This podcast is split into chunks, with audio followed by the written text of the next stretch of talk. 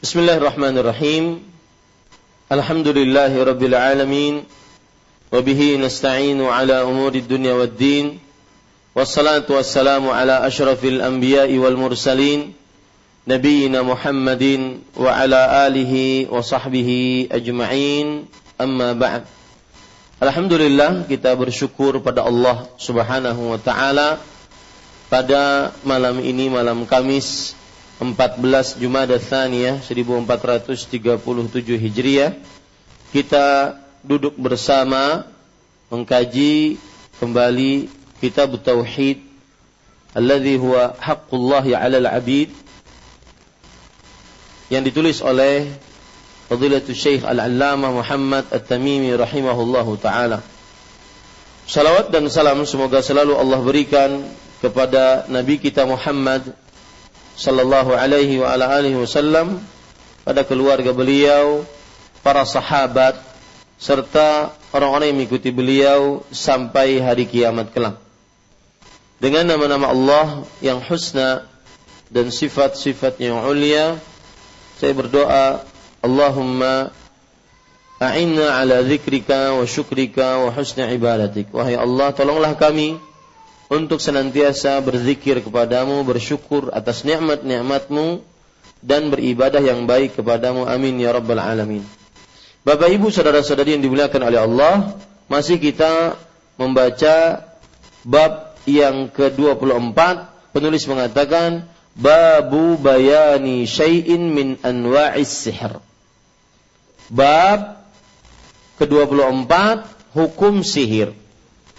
Kalau terjemahan dari buku Arabnya bab penjelasan sesuatu dari macam-macam sihir. Ya, bab penjelasan tentang sesuatu dari macam-macam sihir. Karena kalau kita terjemahkan sesuai dengan buku yang kita pegang, hukum sihir berarti hanya berkutat atau berbicara tentang hukum sihir. Belajar sihir bagaimana, apa itu sihir, bagaimana sikap seorang muslim terhadap tukang sihir, bagaimana nasib tukang sihir dan semisalnya. Sedangkan kalau kita mempelajari di dalam buku aslinya tertulis babu bab penjelasan sesuatu dari macam-macam sihir. Makanya nanti akan disebutkan berbagai macam sihir dan juga hukum-hukum tukang sihir. Pada pertemuan sebelumnya kita sudah membahas tentang beberapa muqaddimah. Betul apa betul? Ya, pendahuluan tentang sihir. Ya, beberapa hal yang sudah saya sampaikan dari pendahuluan tentang sihir di antaranya yaitu pengertian sihir. Sudah ini? Ya. Kemudian uh, pengertian istilah-istilah yang ada di yang berkaitan dengan sihir seperti kahin, arraf, kemudian mukjizat, karamah, ahwal syaitaniyah, ya, dan semisalnya. Nah, sekarang Bapak, Ibu, saudara-saudari yang dimuliakan oleh Allah, kita juga sudah membaca pada pertemuan atau mempelajari pada pertemuan sebelumnya sihir eh, macam-macam sihir. Yaitu sihir apa? Hayalan. Sihir hayalan. Ini sudah kita bahas bahwa dihayalkan kepada Rasulullah Sallallahu Alaihi Wasallam ketika beliau disihir bahwa beliau mengerjakan sesuatu tetapi beliau tidak mengerjakannya. Ini sihir hayalan dikhayalkan kepada Nabi Musa bahwa tali-tali tongkat-tongkat kecil yang dilempar oleh tukang sihir Fir'aun dikhayalkan di mata oleh Nabi Musa alaihissalam bahwa dia adalah ular-ular kecil yang bergerak-gerak. Ini namanya sihir, sihir hayalan. Dan pada ikhwah yang dirahmati oleh Allah Subhanahu wa taala ada penafsiran menarik saya bacakan tafsir menarik tentang cerita tukang sihir, tukang sihir Firaun. Ya. Dan begitulah manusia, Pak. Hatinya itu dibolak-balik. Makanya Allah Rasulullah sering sekali berdoa, "Ya muqallibal qulub, tsabbit qalbi ala dini." Wahai yang membolak-balikan hati, tetapkan hatiku di atas agamamu. Kalau seandainya terbolak-balik kepada kebaikan, alhamdulillah. Ini yang menakutkan kalau terbolak-balik kepada keburukan, kepada kemaksiatan, lebih parah apalagi kepada kekafiran, kesyirikan, kemunafikan. Ini sangat berbahaya. Maka lihat sekarang, tukang sihir Fir'aun di pagi hari kafir, sore hari sudah beriman, menjadi hamba Allah. Lihat Allah Subhanahu wa taala uh, tafsir Imam, Ibnu Katsir di dalam kitab tafsir Al-Qur'an Al-Azim mengatakan, "Falamma 'ayana as-saharatu dzalika wa syahidu wa syahaduhu wa lahum khibratun bi fununi sihir wa turuqihi wa wujuhihi." Jadi ceritanya begini, Pak, sebelum saya artikan. Tukang sihir Fir'aun ini, ini masih kita berbicara tentang sihir khayalannya. Tukang sihir Fir'aun ini ketika melemparkan tali, melemparkan tongkat kecil, maka mereka mempunyai sihir khayalan. Yang mana akhirnya dengan sihir khayalan tersebut, Nabi Musa alaihissalam menjadi takut, menghayal bahwasanya itu adalah ular yang bergerak kepada beliau. Fa'aujasa minhum khifah maka di dalam dirinya terdapat rasa takut karena dia khayalkan kepada mata Nabi Musa alaihissalam. Nah, yang menariknya adalah ketika Nabi Musa alaihissalam ya melemparkan. Sebagaimana firman Allah dalam surat Toha ayat 9 wa alqi fi yaminik. Ma fi yaminik. Wahai Musa lemparkan tuh tongkat yang ada di tangan kananmu. Talqaf ma sana'u. Maka itu tongkat nanti akan menghentikan apa yang telah mereka perbuat. Innama sana'u kaidu sahir. Sesungguhnya yang mereka telah perbuat adalah tipuan tukang sihir. Wala yuflihu sahiru haitsu ata. Nah ini lihat baik-baik. Oh, tukang sihir tidak akan pernah beruntung bagaimanapun yang dia kerjakan. Faulqiyas saharatu sujada. Di sini timbul pertanyaan. Ketika Nabi Musa melemparkan tongkat, kemudian tongkatnya tersebut berubah menjadi ular yang besar, memakan ular-ular kecil-kecil yang dari tukang sihir tukang sihir Fir'aun tadi, maka tukang sihir Fir'aun langsung tersungkur sujud dan mengatakan amanna bi rabbi Haruna wa Musa. Langsung sujud dan kami ber, Eh, mereka mengatakan kami beriman kepada Robnya Nabi Musa dan Nabi Harun. Itu disebutkan dalam surat Toha ayat 69 sampai 70. Lihat dalam surat Asy-Syu'ara sama persis ceritanya. Fa'alqa Musa asahu. Maka Nabi Musa melemparkan tongkatnya. Fa'idha hiya talqafu ma ya'fikun. Maka ternyata tongkatnya tersebut menghancurkan apa yang dibuat-buat oleh tukang sihir Fir'aun faulqiyas saharatu sajidin. Maka akhirnya tukang sir tukang sir Firaun tersebut sujud dan mereka mengatakan aman nabi rabbil alamin. Kami beriman kepada Rabb alam semesta, Rabbi Haruna wa Musa. Rabbnya Nabi Harun dan Nabi Musa alaihi salam. Di dalam surat Al-A'raf ayat 122, 120. Allah Subhanahu wa taala berfirman, "Wa ulqiyas saharatu sajidin." Ketika Nabi Musa melemparkan tongkatnya sama, ceritanya sama. Ketika Nabi Musa melemparkan tongkatnya, mereka tukang sihir Firaun tersebut langsung tersungkur sujud dan beriman. Pertanyaan saya, jadi cerita yang panjang tadi, kenapa tukang sihir Firaun langsung sujud dan beriman? Hah? Pakai pakai pakai mic.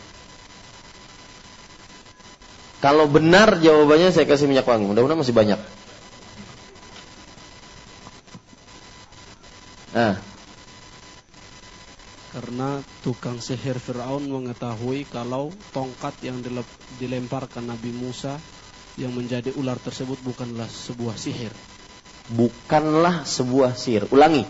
Biar orang-orang yang masih mikirin di luar sana sinetron masih langsung. Ya. Karena tukang sihir Fir'aun mengetahui kalau tongkat yang dilemparkan Nabi Musa kemudian berubah menjadi ular bukanlah sihir. Bukanlah sihir. Apa maksudnya? Mereka kan lempar, mereka yang lempar itu ambil Mas. Minyak wangi yang dilempar. Mereka yang lempar itu adalah mi, minyak wangi lagi. Apa? Tali Tongkat-tongkat kecil, mereka lempar itu. Dan tahu mereka bahwa ah, ini tali. Mata ente yang kami sihir gitu. Ini tetap tali. Tapi ketika Nabi Musa melemparnya, ini berubah ulah. Ini beneran ini. Mereka tahu, tahu sihir. Ini bukan sihir yang kita punya. Ini tongkat berubah ular beneran. Dan itu yang dikomentari oleh Imam Ibnu Katsir. Coba perhatikan perkataan beliau. Falamma ayana as-saharatu dzalika wa syahaduhu wa turuqihi wa wujuhi alimu ilma al-yaqin anna hadha alladhi fa'alahu Musa laysa min qabil as-sihr wal iyal.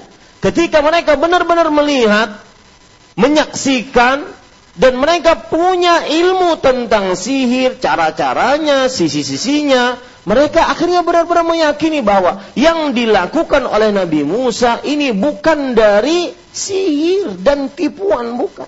Wa annahu haqqun la miryata Dan ini adalah benar adanya, tidak ada keraguan di dalamnya. Wala yaqdiru ala hadha illa alladhi yaqulu li syai' kun fayakun. Ini yang paling penting.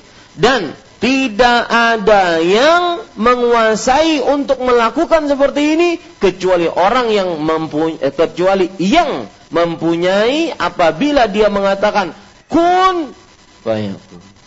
Tidak sama seperti kita. Ini yang menyebabkan mereka langsung ber, beriman. Fa inda dzalika waqa'u sujadan lillah wa qalu amanna bi rabbil alamin rabbi Musa wa Harun. Pada saat itulah mereka langsung sujud karena Allah dan mengucapkan kami telah beriman kepada Rabb alam semesta, Rabbnya Nabi Musa dan Nabi Harun. Walihada qala Abdullah bin Abbas. Lihat, Abdullah bin Abbas menafsirinya bagaimana?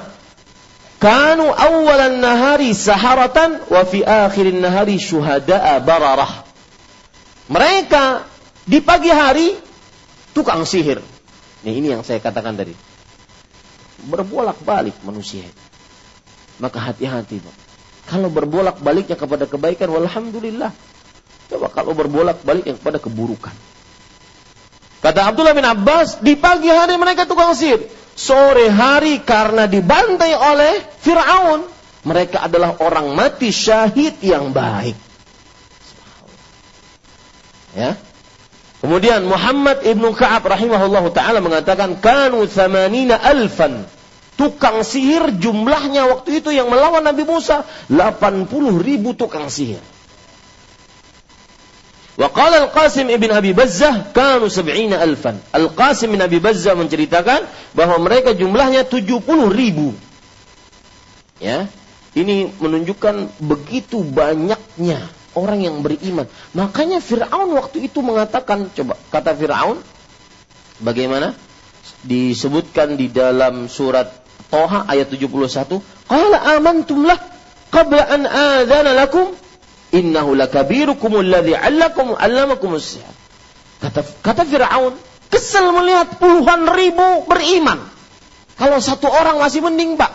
Satu orang sujud mengatakan itu gak ada apa-apa. Puluhan ribu beriman. Makanya Firaun mengatakan, "Hei kalian semua, kok beriman? Saya belum izinkan kalian." Nah, Firaun Ya, ini para ikhwan yang dirahmati oleh Allah Subhanahu wa taala. Dan terdapat pelajaran menarik dari seorang Firaun ini yaitu salah satu pelajarannya adalah bahwa kesombongan itu jika tidak diobati dia semakin memuncak. Awal-awal Firaun mengatakan ma'alim tulakum min ilahin ghairi. Aku tidak mengenal bagi kalian ada sembahan yang berhak disembah selain aku. 40 tahun setelah mengucapkan pernyataan itu, dia mengatakan dengan tegasnya, Ana rabbukumul a'la. Aku Rabb kalian yang paling tinggi. Ini sifat sombong buruknya. Kalau tidak diobati, tidak menurunkan ego, maka dia akan tambah membesar, tambah memuncak. Ini hati-hati. Ya ini para ikhwan yang dirahmati oleh Allah Subhanahu wa taala. Kemudian sihir jenis kedua. Macam-macam sihir, sihir jenis kedua yaitu sihir hakikat. Sihir hakikat itu bagaimana? Sihir-sihir yang dilakukan oleh para tukang sihir berupa memberikan keburukan kepada objeknya.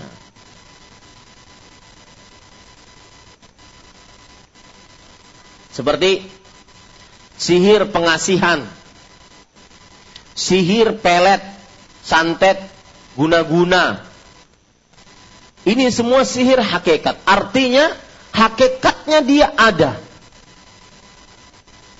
terjadi pada diri seseorang keburukan, penyakitkah, sampai mati mungkin.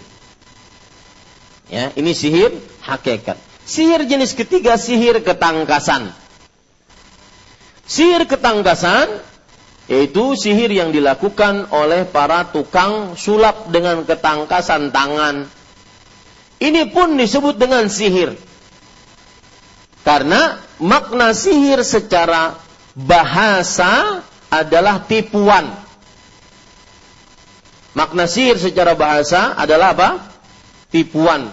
Maka orang-orang yang menipu dengan kece kecepatan tangannya ini disebut juga dengan tukang sihir. Tetapi tentunya berbeda dengan apa yang dilakukan oleh tukang sihir, tukang sihir yang memang mereka berhubungan dengan jin, mensyirikan Allah Subhanahu wa taala.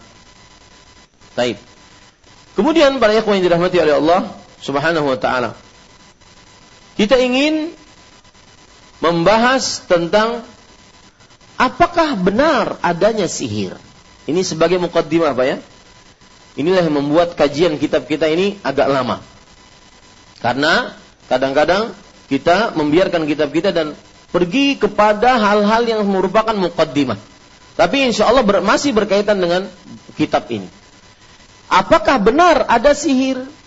Sebagian orang yang mendewakan akal nggak mengatakan nggak benar. Wah itu kan e, keadaan psikologisnya aja. Kadang-kadang ketawa sendiri, ya. Kadang-kadang kejang-kejang sendiri. Mungkin uratnya lagi tekapit. Nah, misalkan ada yang seperti itu. Ya, mereka tidak percaya dengan adanya sihir. Maka untuk itu kita akan menyebutkan dalil-dalil dari Al-Quran dan Sunnah tentang adanya sihir. Yang pertama yaitu surat Al-Baqarah ayat 102. Allah Subhanahu wa taala berfirman di bagian surat Al-Baqarah ayat 102 ini. Saya tidak bacakan semua ayatnya, tapi sebagian darinya. Yaitu Allah berfirman, "Fayata'allamuna minhuma ma yufarriquna bihi bainal mar'i wa zawjih." Lihat. Maka manusia belajar dari dua malaikat. Ya, manusia belajar dari dua malaikat yaitu Harut dan Marut. Ilmu sihir yang dengannya, lihat kata-kata dengannya ini, yang dengannya memisahkan antara suami istri. Itu dalilnya. Al-Baqarah ayat 102.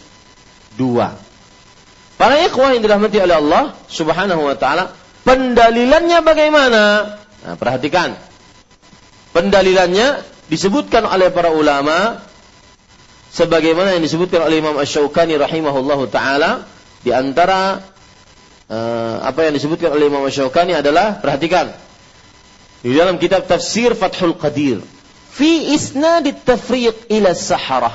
Wa ja'ala sihra sababan lidzalik dalilun ala anna lis-sihri ta'thiran fil qulubi bil hubbi wal bughdi wal jam'i wal furqati wal qurbi wal bu'di. Lihat Tadi ayatnya berbunyi bagaimana? Manusia kemudian belajar dari dua malaikat tersebut ilmu sihir yang dengannya terpisahlah antara suami istri. Kata Imam Asyaukani, ketika disandarkan terpisahnya suami istri disebabkan sihir, menunjukkan bahwa sihir mempunyai pengaruh.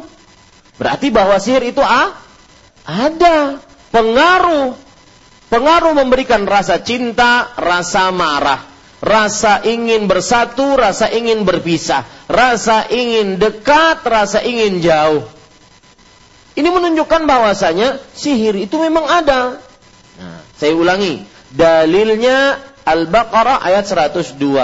Pendalilannya bagaimana? Pendalilannya begini, bahwa ketika terpisahnya sihir tersebut, eh, kok terpisahnya sihir tersebut? Terpisahnya suami istri tersebut gara-gara sihir menunjukkan bahwa apa? Sihir mempunyai pengaruh. Ini menunjukkan bahwa sihir itu ada. Sihir itu ada hakikatnya ada pengaruhnya. Ini ayat pertama sebagai dalil kita. Kemudian, para ikhwah yang dirahmati oleh Allah Subhanahu wa taala. Ayat kedua sebagai dalil kita yaitu surat Al-Falaq. Qul a'udzu birabbil falaq, qul a'udzu birabbin nas, qul eh, a'udzu birabbil falaq. Hah? min syarri ma khalaq wa min syarri ghasiqin idza waqab wa min syarri nafathati fil uqad. Ayat ketiga. Ayat keempat. Al-Falaq ayat keempat. Allah berfirman, "Wa min syarri nafathati fil uqad." Aku berlindung denganmu wahai Rabb dari buruknya wanita-wanita yang meniup di buhul-buhul. Meniup di buhul-buhul. Para ikhwah yang dirahmati oleh Allah Subhanahu wa taala, itu dalilnya. Pendalilannya bagaimana? Nah, disebutkan oleh Imam Ibnu Qudamah dalam kitab Al-Mughni. Beliau mengatakan, "Walaula anna sihra lahu lahu haqiqatan lama amara Allah bil isti'adati min." Kalau seandainya sihir tidak mempunyai pengaruh, nggak ada pengaruh sihir, maka Allah tidak mungkin memerintahkan kita untuk minta perlindungan. Allah memerintahkan kita untuk minta perlindungan karena memang sihir itu ada. Ini dalilnya. Ya, dan itu pendalilannya. Kemudian dalil yang lain surat Al-A'raf ayat 116. Allah Subhanahu wa taala berfirman, "Falamma alqaw saharu a'yunan nas wastarhabuhum wa ja'u bisihrin 'azim." Ketika tukang sihir tukang sihir Firaun tersebut melemparkan tali-talinya. Maka mereka mensihir, lihat, ada kata-kata sihir. Mensihir mata-mata manusia dan membuat takut mereka dan mereka telah datang dengan sihir yang besar. Ini menunjukkan bahwa sihir itu ada ada apa? Ada pengaruhnya. Baik. Sedangkan sudah berapa dalil dari Al-Qur'an? Tiga. Dalil dari Al-Quran yang lain. Surat Yunus ayat 81. Allah subhanahu wa ta'ala berfirman, Falamma alqaw qala Musa ma ji'tum bihi sihru. Inna Allah sayubtiluh. Inna Allah la yuslihu amal al-mufsidin. Maka ketika mereka melemparkan tongkat-tongkat eh, tali-tali tersebut, maka Nabi Musa mengatakan, yang kalian lakukan itu bukan sihir. Ya, Sesungguhnya Allah akan menggagalkan usaha kalian.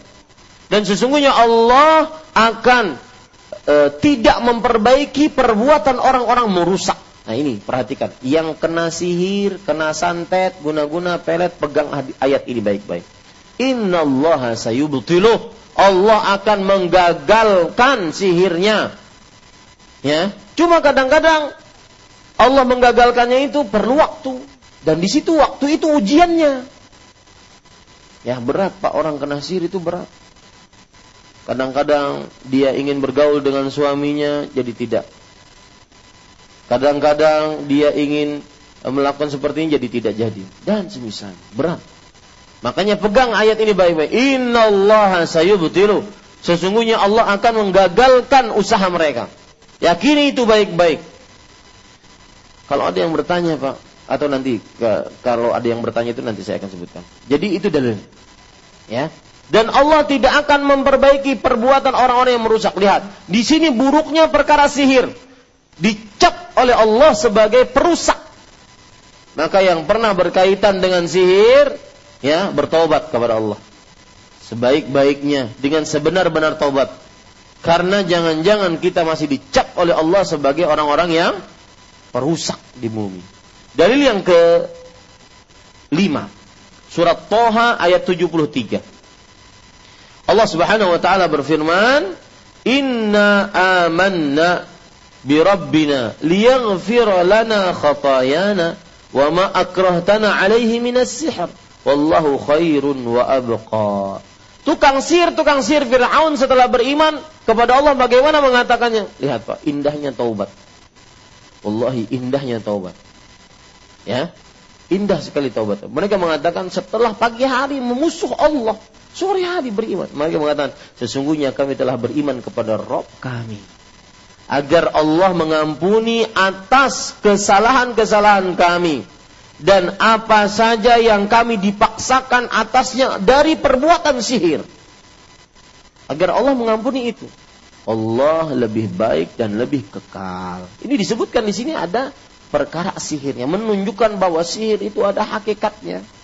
Baik, itu dari Al-Quran. Sekarang kita ambil dalil dari hadis Rasul bahwa sihir itu ada hakikatnya, ada pengaruhnya benar, yaitu hadis riwayat Imam Bukhari bahwa Aisyah bercerita, ini hadis mungkin saya sudah sebutkan pada pertemuan sebelumnya.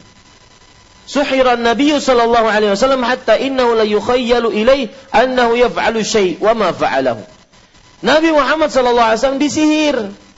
Sampai-sampai dikhayalkan kepada beliau bahwasanya beliau melakukan sesuatu padahal beliau tidak melakukannya. Hatta idza kana dzata yaumin wa huwa indi da'a Allah wa da'ahu. Lihat. Sampai suatu saat beliau waktu itu menggilirku, beliau berdoa kepada Allah agar sihirnya hilang. Maka saya pesan kepada yang terkena sihir ataupun keluarga yang terkena sihir, jangan pernah lepas, jangan pernah lepas doa.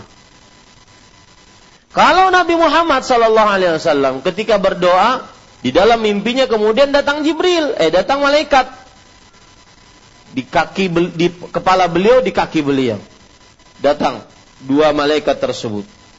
Beliau bercerita dan ru'yal anbiya wahyun mimpinya para nabi itu adalah wahyu. Beliau bercerita, "Ja'ani rajulan." Datang kepadaku dua orang. Ahaduma inda rasi wal akhar inda rijlayya. Salah seorang dari dua orang tersebut di kepalaku dan salah satunya di kedua kakiku. Thumma qala ahaduhuma li sahibi ma waj'ur rajul. Lalu salah satu dari malaikat tersebut mengatakan, "Wahai kawanku, ini orang sakit apa?" Kan ini kepala, ini kaki. Ini orang sakit apa? Menunjuk kepada Rasul Shallallahu Alaihi Wasallam. Maka yang ini menjawab, matbub, matbub, kena sihir. Kemudian yang ini bertanya lagi, man tabbahu, siapa yang mensihirnya? Kemudian yang ini menjawab, Labid bin al-A'sam al-Yahudi min Bani Zurayah. Jadi orang Yahudi yang menyihirnya. Ini menunjukkan bahwa dari kaum Yahudi ada percaya kepada sihir. Ya. Kemudian orang malaikat ini bertanya lagi, "Fimada?" Dalam perihal apa disihirnya? Nah, ini menjadi pelajaran bagi kita bahwa sihir selalu ada prakteknya. Sihir selalu ada apa namanya? Materinya. Apa sih namanya? Buhul-buhulnya, prakteknya ada itu, selalu. Maka malaikat ini menjawab fi mustin wa musyatah wa fi tal'ati dzakar. Artinya rambut yang ada di dalam sisir. Beberapa rambut yang dimiliki oleh Rasulullah SAW dalam sisir beliau itu diambil dan disihir. Kemudian malaikat ini bertanya lagi, fa'aina huwa? Itu prakteknya terletak di mana? Dan selalu Pak, prakteknya itu diletakkan di tempat-tempat yang susah dijamah. Karena kalau dijamah didapati kemudian dibongkar, dihancurkan, habis sihirnya. Maka pernah kejadian Pak, di Arab Saudi itu ada KPD, Komisi Pemberantasan Dukun. Ya. Mereka mengerahkan penyelam-penyelam, menyelam di tepi pantai eh, di tepi Laut Merah. Di kota Jeddah, tepi Laut Merah. Maka ternyata mendapatkan ratusan buhul. Dilempar ke sana. Ratusan buhul. Ya, kemudian dirukyah satu-satu, kemudian banyak yang menelpon bahwasanya keluarga kami sudah sembuh alhamdulillah. Tidak ada salah satu, tidak ada cara yang paling mujarab kecuali mencari buhulnya, ikatannya tersebut. Sehingga kemudian dirukyah dihancurkan, maka insya Allah dengan izin Allah akan hilang sihirnya tersebut. Maka di mana dia? Fi bi'ri arwan. Di sumur namanya zi arwan. Maka Nabi Muhammad SAW bangun, kemudian beliau pergi bersama para sahabatnya ke sumur tersebut dan mengambilnya. Kalau ada yang bertanya Ustaz, eh, enak Rasulullah, ada malaikat yang memberitahu, kami siapa? Ibu kami disihir, atau istri saya disihir, misalkan ada orang berkata seperti itu. Suami saya disihir, anak saya disihir. Kami siapa yang membantunya? Maka jawabannya, doa, Anda punya doa. Bukankah Rasulullah SAW sebelumnya berdoa kepada Allah Subhanahu wa taala agar mendapatkan buhul tersebut, berdoa kepada Allah. Kadang-kadang dengan doa dia tidak terasa diberikan petunjuk oleh Allah untuk jalan ke sini. Kasak kusuk dapat. Kadang-kadang dengan doa buhulnya nggak dapat, tapi dihancurin oleh oleh alam, entah angin, entah api, entah burung yang mematuknya atau apa pun, dihancurkan. Ini para ikhwan yang dirahmati oleh Allah Subhanahu wa taala. Maka ini termasuk dari menunjukkan bahwa sihir itu ada dan perlu dipercayai, perlu diketahui bahwa hadis ini tidak dipercayai oleh orang-orang yang mendewakan akalnya dan orang-orang yang hulu terhadap Rasulullah SAW. Orang-orang yang mendewakan akalnya mereka tidak percaya kenapa Nabi Muhammad SAW kena sihir. Sebabnya kenapa nggak percaya? Siapa yang tahu? Ada minyak wanginya. Bismillah. Hah? Kenapa orang-orang yang mendewakan akal tidak percaya kalau Nabi Muhammad SAW kena sihir? Nah. Hulu. Bisa dijelaskan? Hmm. Ya.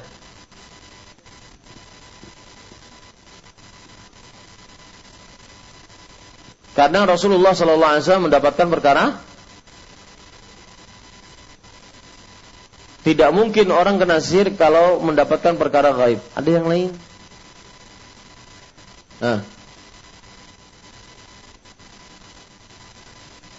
Karena dianggap sebagai nabi dan rasul. Apa penjelasannya? Benar nih jawabannya, cuma perlu penjelasan. Saya jawab ya. Berkaitan dengan jawaban Mas Yazid. Jadi Nabi Muhammad SAW Rasul dan Nabi. Kata mereka, mustahil seorang nabi dan rasul kena sihir. Karena kalau kena sihir berarti nanti apa yang disampaikan jangan-jangan itu adalah hasil praktek dari sihir. Wahyu yang kita dapat itu mungkin sihir. Al-qari'atu mal qari'ah. Ini kena sihir sedang nih. Ya, paham maksudnya? Paham enggak? Nah, begitu. Jadi mustahil Rasulullah SAW mendapatkan sihir karena ditakutkan tatkala mendapatkan sihir maka pada waktu itu beliau mengeluarkan wahyu, mengeluarkan hadis, menyebutkan ayat. Jangan-jangan itu pas terkena sihir. Maka mereka tidak percaya ini. Termasuk juga tidak percaya si, hadis ini adalah kaum Syiah Rafidhah. Kenapa? Sama. Yang dijawab oleh beberapa kawan-kawan kita tadi itu sifat hulu. Karena mustahil Rasulullah SAW kena sihir. Lalu beliau maksum, dijaga oleh Allah. Nabi dan Rasul yang dijaga oleh Allah Subhanahu wa taala. Itu dua sebab. Ya, baik. Para ikhwan yang dirahmati oleh Allah Subhanahu wa taala, perhatikan dalil yang kedua dari hadis Rasul bahwa sihir itu ada. Hadis riwayat Bukhari dan Muslim. Nabi Muhammad wasallam dan ingat Pak, Bapak-bapak, ibu-ibu, para penuntut ilmu, ya, kalau saya sebutkan hadis jangan ditinggal begitu saja, dicatat juga. sebagaimana Bapak mencatat Al-Qur'an dan ayatnya. Memang kalau pencatatan Al-Qur'an dan ayatnya mudah. Surat ini ayat sekian, mudah. Dalilnya surat ini ayat sekian mudah. Kalau hadis bagaimana? Lihat cara pencatatannya. Sering saya menyebutkan hadis riwayat Bukhari Muslim. Itu tulis dulu. Dalilnya hadis riwayat Bukhari Muslim dari sahabat Abu Hurairah. Nah, baru nanti isi hadisnya ditulis. Ya, tidak perlu, tidak mesti harus sesuai dengan apa yang saya sebutkan, tapi isinya ditulis. Lihat Rasulullah SAW bersabda di sini, "Ijtanibus sab'al mubiqat." Jauhilah tujuh dosa yang membinasakan. Maka para sahabat bertanya, Ya Rasulullah, wa ma hunna? Ya Rasulullah, apa itu tujuh dosa yang membinasakan? Maka Rasulullah SAW menjawab, Asyirku billah was sihir. Mensyirikan Allah dan yang kedua, sihir. Lihat sekarang, Al-Hafidh Ibnu Hajar mengomentari hadis ini, nuqtatu fi iqtisariha ala thintaini min as-sab' huna ar-ramzu ila ta'kidi amri sihir. Dan Rasul Shallallahu Alaihi Wasallam menyebutkan sihir di urutan kedua menunjukkan penekanan bahwa sihir itu memang ada. Nah, Ustaz apa yang ditulis? Tulis tadi kan sudah hadis riwayat Bukhari Muslim dari Abu Hurairah. Kemudian isinya Rasul SAW menyebutkan sihir sebagai salah satu dari tujuh dosa yang mem dirasakan. Begitu cara menulis hadis, Pak. Jadi Bapak tidak ketinggalan dalil dari hadis Rasul SAW. Sering saya melihat para penuntut ilmu semangat menulis, tapi tidak semua dia tulis. Di antaranya hadis dia tidak tulis. Karena menganggap hadis tersebut sulit untuk menulisnya. Isinya sulit. Maka tidak, jangan. Ditulis siapa yang meriwayatkan, sahabatnya siapa, kemudian isi konten hadis itu apa.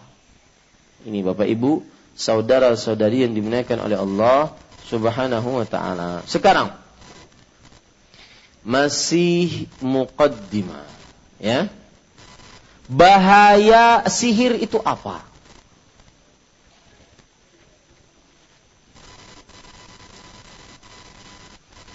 Jadi tema yang terakhir sebelum kita masuk kepada pertanyaan, bahaya sihir. Yang pertama, atau buruknya dan tercelaknya sihir bahaya, buruk dan tercelaknya sihir. Yang pertama, orang yang main sihir atau tukang sihir tidak akan pernah beruntung dunia akhirat. Ya, yang pernah main sihir ataupun pelaku sihir tidak akan pernah beruntung dunia akhirat. Sebagaimana disebutkan dalam surat Yunus ayat 77. Allah berfirman, "Wala yuflihu sahiru haitsu ata." Yang kedua, buruknya bahayanya tercelanya sihir yaitu yang melakukan sihir atau yang mempelajari sihir kafir, keluar dari Islam.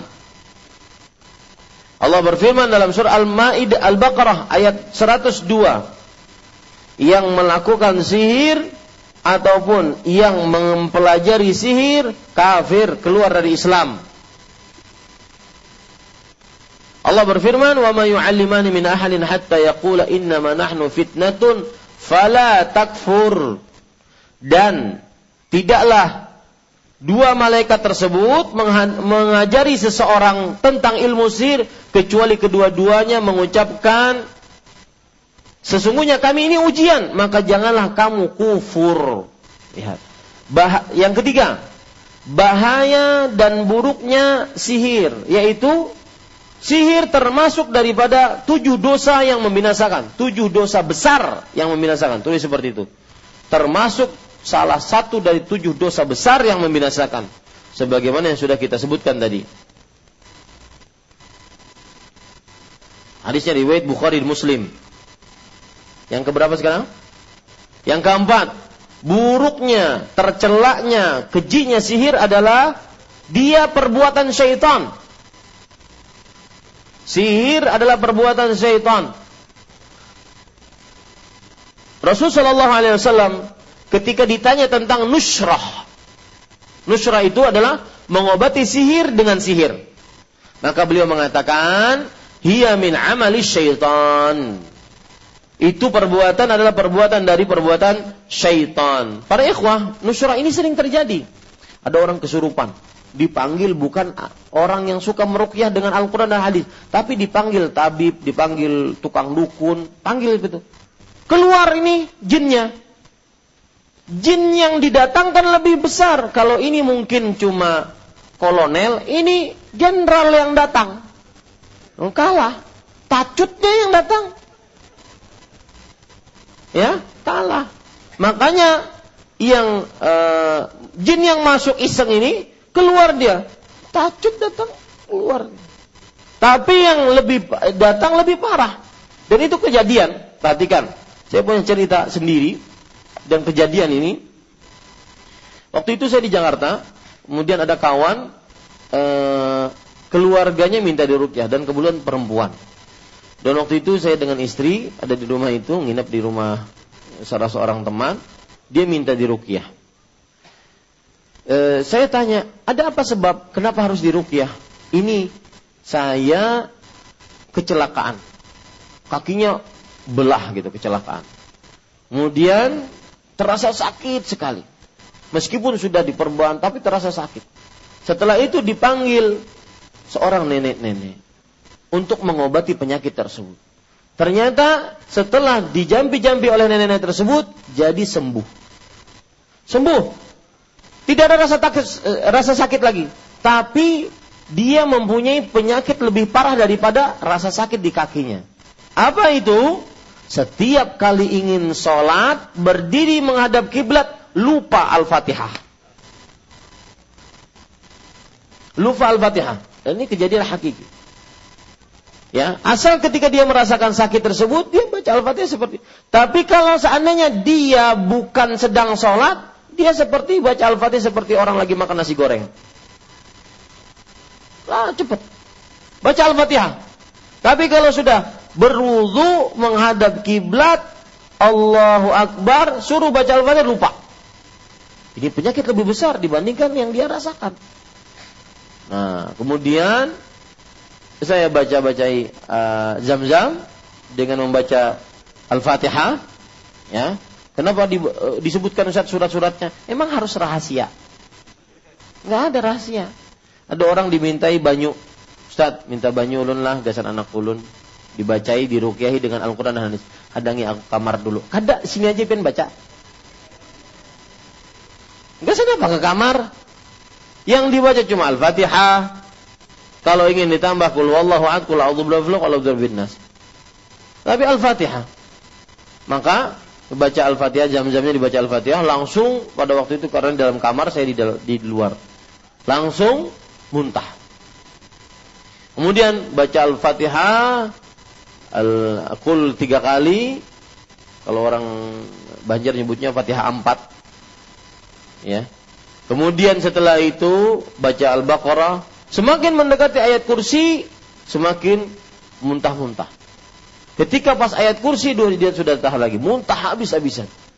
Tatkala selesai surah Al-Baqarah dia sadar, saya suruh sholat, suruh berwudu sholat, kemudian selesai. Ketika itu dia bercerita bahwasanya tadi saya melihat dari perut saya keluar seekor tikus. Maka inilah yang dimaksudkan oleh nenek-nenek tadi yang menghilangkan rasa sakit di kakinya tadi. Nah, ini yang saya katakan bahwa kadang ada namanya nusrah. Nusrah itu adalah mengobati sihir dengan sihir. Seperti yang terjadi oleh sebagian masyarakat di perkampungan. Mengobati orang yang amandel atau sakit di sininya dengan dimasukkan ke dalam telur. Ya, Nanti telurnya ketika dipecah ada darahnya. Itu mengobati sihir dengan sihir.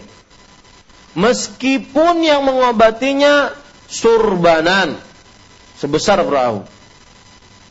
Jenggotan, jidat hitam, ya, pakai jubah, imam masjid, Syafi'i. Ya. Bukan urusan.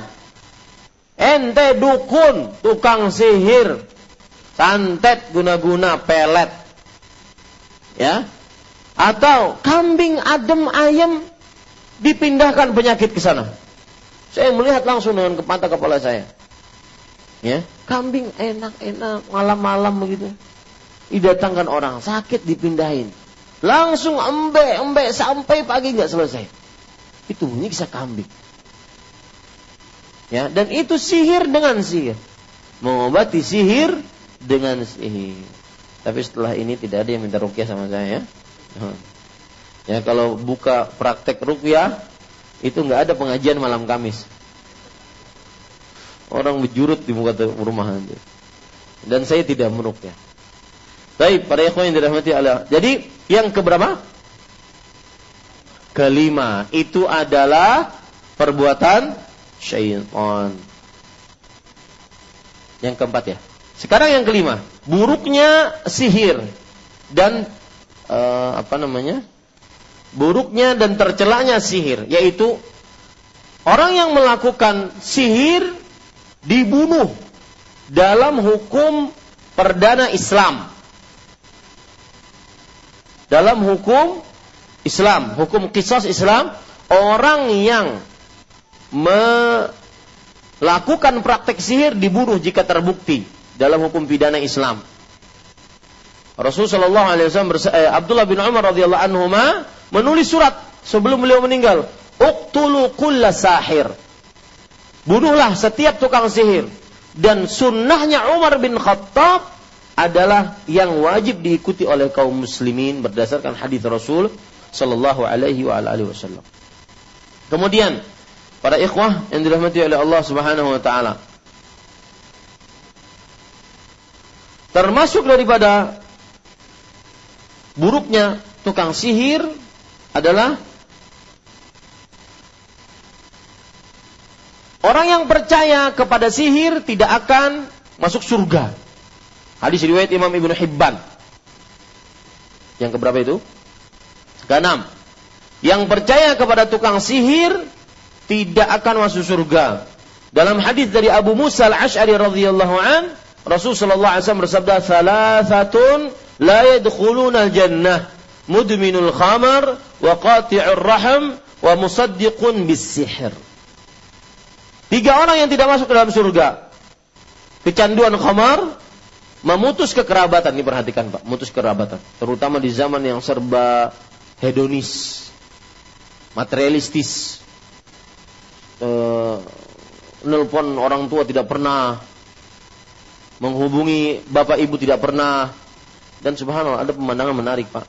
Pelajaran ini bagi anak-anak yang jauh dari orang tuanya. Ada kawan saya di Arab Saudi, beliau setiap hari Ahad nelpon ibunya ke Indonesia. Suatu ketika karena satu dan lain hal beliau tidak menelpon. Maka ternyata sang ibu tersebut menunggu Lihat, jangan sakiti bapak ibu. Sang ibu tersebut menunggu. Kok tidak menelpon seperti biasa? Dan ini termasuk ukuk. Ini termasuk kedurhakaan seorang anak. Jangan memutuskan hubungan kekerabatan. Terutama kerabat-kerabat dekat. Bapak, ibu, adik, kakak, paman, bibi. Kalau perlu ada kita yang menggagas e, perkumpulan keluarga. Kita yang menggagas kalau perlu. Yang ngaji-ngaji sunnah ini yang gagas. Jangan sampai egois. Kita yang menggagas. Kita bisa menularkan untuk orang untuk keluarga-keluarga kita yang belum mengaji, belum mengenal sunnah ini dengan kita menggagas perkumpulan. Ya. Tidak mesti kita harus yang ceramah, tidak mesti. Tapi ada perkumpulan, kemudian nasihat satu dua selesai maka coba menjadi berkah untuk keluarga. Jangan sampai memutuskan hubungan kekerabatan. Orang tua, paman, bibi, kalau orang tua sudah meninggal, bibi kita, jangan sampai diputuskan. Mereka bukan orang lain, mereka bagaikan ibu.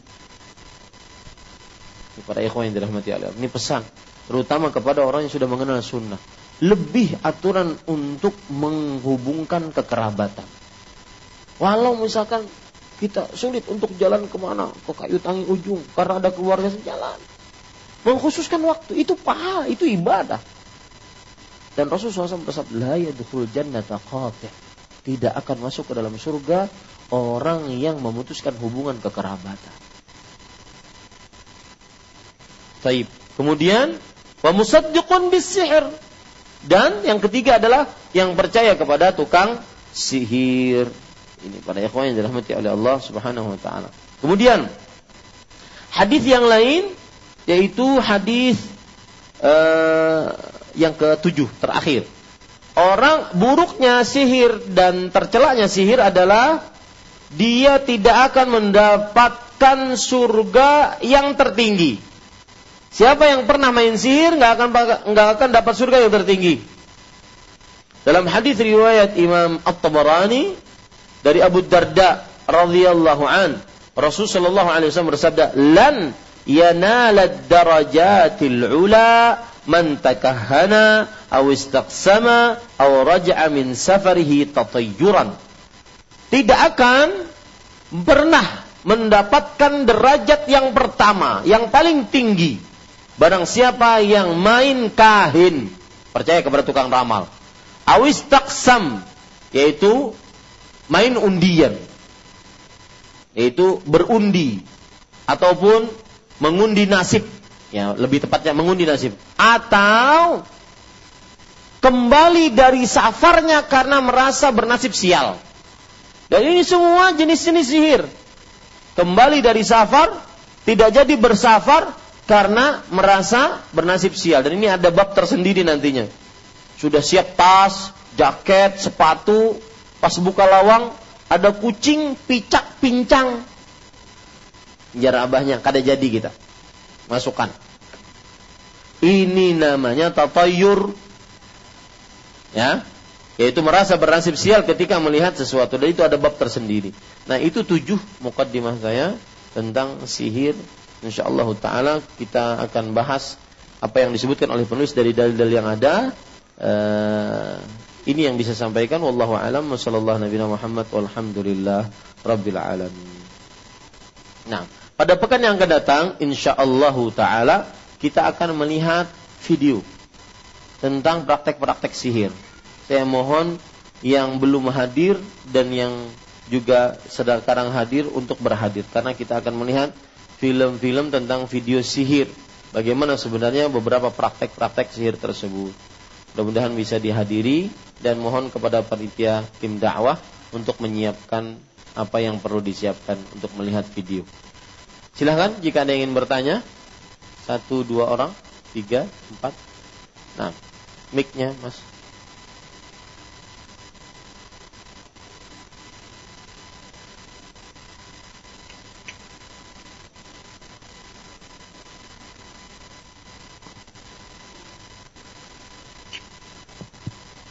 Assalamualaikum warahmatullahi wabarakatuh. Waalaikumsalam warahmatullahi wabarakatuh. Barakallahu fiik. Wa fiik Nah. Uh, pada saat metode rukyah kadang kita melihat untuk yang di televisi ataupun yang terjadi di lingkungan masyarakat itu kadang ada yang mengajak bicara terhadap jin yang memasuki. Nah, apakah itu diperbolehkan atau tidak? Ya. Bismillah walhamdulillah wassalatu wassalamu rasulillah. Para ikhwan yang dirahmati oleh Allah Subhanahu wa taala, ruqyah itu adalah ibadah. Ibadah kepada Allah Subhanahu wa taala menolong saudaranya untuk menghilangkan penyakit ataupun sihir terhadap orang yang e, kena tersebut. Nah, kalau berbicara masalah ibadah maka dia harus mempunyai dua syarat. Yang pertama ikhlas, yang kedua itu sesuai dengan petunjuk Rasul Shallallahu Alaihi Wasallam. Nah, kita belum dapati bahwa Rasul Shallallahu Alaihi Wasallam ketika meruqyah beliau berbicara ngobrol. Nanti dari mana? Namanya siapa? Dah kawin belum? Nggak perlu. Ya. Tapi yang kita perlukan adalah dia kita ruqyah. Dan juga kalau ter, dilihat di dalam pembicaraan-pembicaraan tersebut nanti ada beberapa penyimpangan-penyimpangan. Di antaranya kita tidak tahu apa yang dia katakan, dia jujur atau tidak. Kemudian kita tidak tahu apakah dia uh, ingin me mendapatkan kebaikan atau tidak. Maka tidak ada maslahat untuk kita berbicara. Memang ada hadis dari Rasulullah Sallallahu Alaihi Wasallam seperti misalkan ketika beliau bertanya kepada Ibnu Sayyad. Ibnu Sayyid ini tukang sihir di zaman Rasulullah SAW. Beliau mengatakan ketika e, Ibnu Sayyid tidak bisa menjawab Rasulullah SAW, ikhsa Allah, falan ta'lu qadrak. Wahai musuh Allah, celaka engkau. Maka engkau tidak akan pernah bisa menang.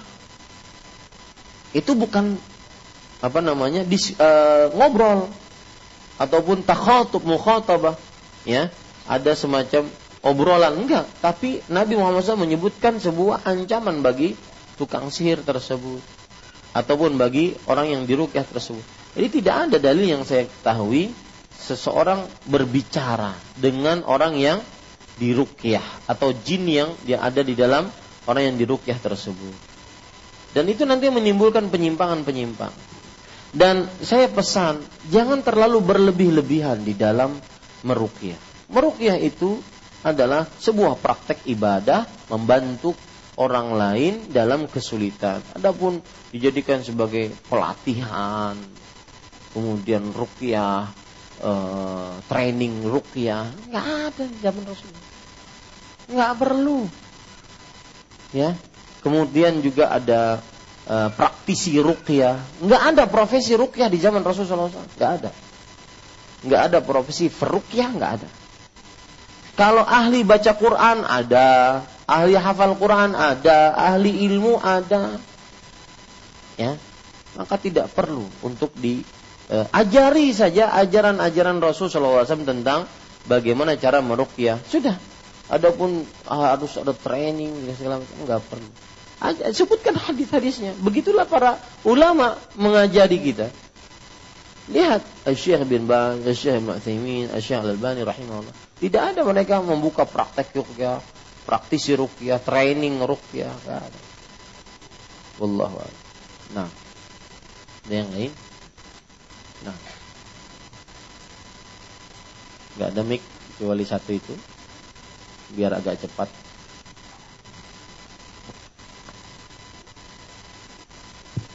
Assalamualaikum warahmatullahi wabarakatuh. Waalaikumsalam.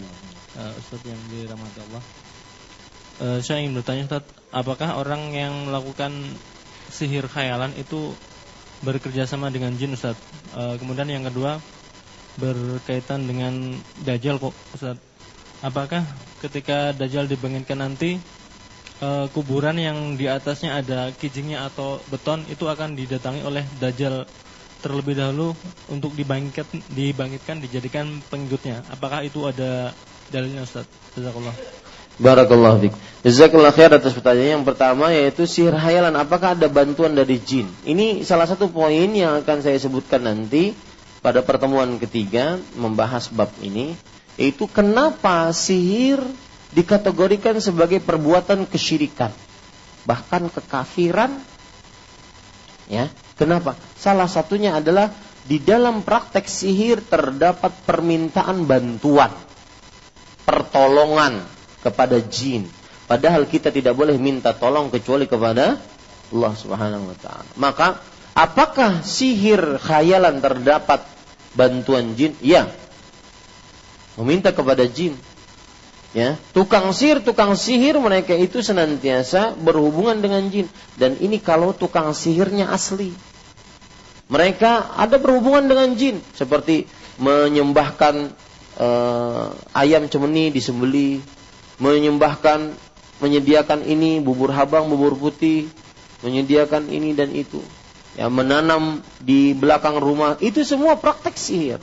Yang tujuannya adalah mentaati perintah jin yang dengan mentaatinya jin nanti akan membantu di antaranya membuat sihir khayalan. Ya. Tapi kalau seandainya ada yang dikaitkan dengan hipnosis atau prakteknya hipnotis ya, maka apakah dia pakai sihir hayalan? Ya tergantung. Tapi kebanyakan mereka memakai sihir hayalan dengan bantuan jin. Wallahu a'lam. Jadi kapan sihir dikategorikan sebagai sebuah kesyirikan kekafiran karena dia meminta bantuan dengan jin.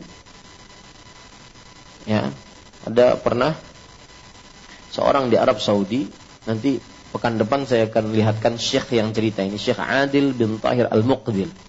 Seorang di Arab Saudi ketua divisi KPD Arab Saudi, ketua divisi Komisi Pemberantasan Dukun di Arab Saudi. Beliau bercerita bahwa kita pernah menangkap seorang dukun. Ketika tatkala dia ditangkap, dukun ini menangis. Ketika menangis kami tanya, "Kenapa engkau menangis?" Saya menangis bukan karena takut kepada kalian, tapi saya menangis karena sedih. Saya punya ribuan jin. Kenapa jin-jin tersebut ketika saya ditangkap saya tidak diberitahu? Ya, maka Syekh ini menjawab, ada beberapa sebab kamu kami bisa tangkap. Yang pertama, orang yang pernah kamu zalimi berdoa kepada Allah. Dan doanya orang terzalimi kabul. Suami istri yang sedang mesra-mesranya dipisahkan gara-gara sihir. Anak orang tua yang sedang hormat saling menghormati, saling menyayangi dipisahkan karena sihir. Mereka berdoa dikabulkan oleh Allah karena terzalimi. Kemudian sebab yang ketiga, yaitu kamu mungkin kurang kurang sesajinya untuk jin. Maka dia mengatakan, "Oh enggak. Kalau hubungan saya ini ini dukun beneran." Ya, dukun bukan dukun palsu, dukun beneran. Dia senantiasa berhubungan dengan jin. Kata dia, "Kalau seandainya saya saya tidak akan mungkin kurang sesaji saya untuk jin. Kenapa? Karena saya punya perempuan di rumah. Dukun itu sudah lewat masanya untuk hubungan seksual, prisek. Udah lewat. Ya. Tapi maksud dia punya perempuan di rumah itu adalah tatkala perempuan ini haid, maka diambil darah haidnya dengan darah haid tersebut dia jadikan sebagai tinta untuk menulis ayat kursi. Ini kan penyebab kesyirikan kekafiran mereka. Maka setiap jin, setiap sihir senantiasa selalu ada hubungannya dengan jin. Ya, seperti itu. Tidak akan pernah manjur sihir tanpa hubungan dengan jin. Maka selalu berhubungan dengan jin. Ini para ikhwan yang dirahmati oleh Allah Subhanahu wa taala. Baik. Yang kedua yaitu tentang apa tadi? Dajjal. Saya tidak tahu. Belum pernah dengar hadisnya kalau Dajjal mencari kuburan yang tinggi-tinggi lalu dibangkitkan dia untuk jadi pengikutnya. Saya tidak tahu. Wallahu a'lam. Nah, ada yang lain? Ibu-ibu? Tidak ada? Silahkan.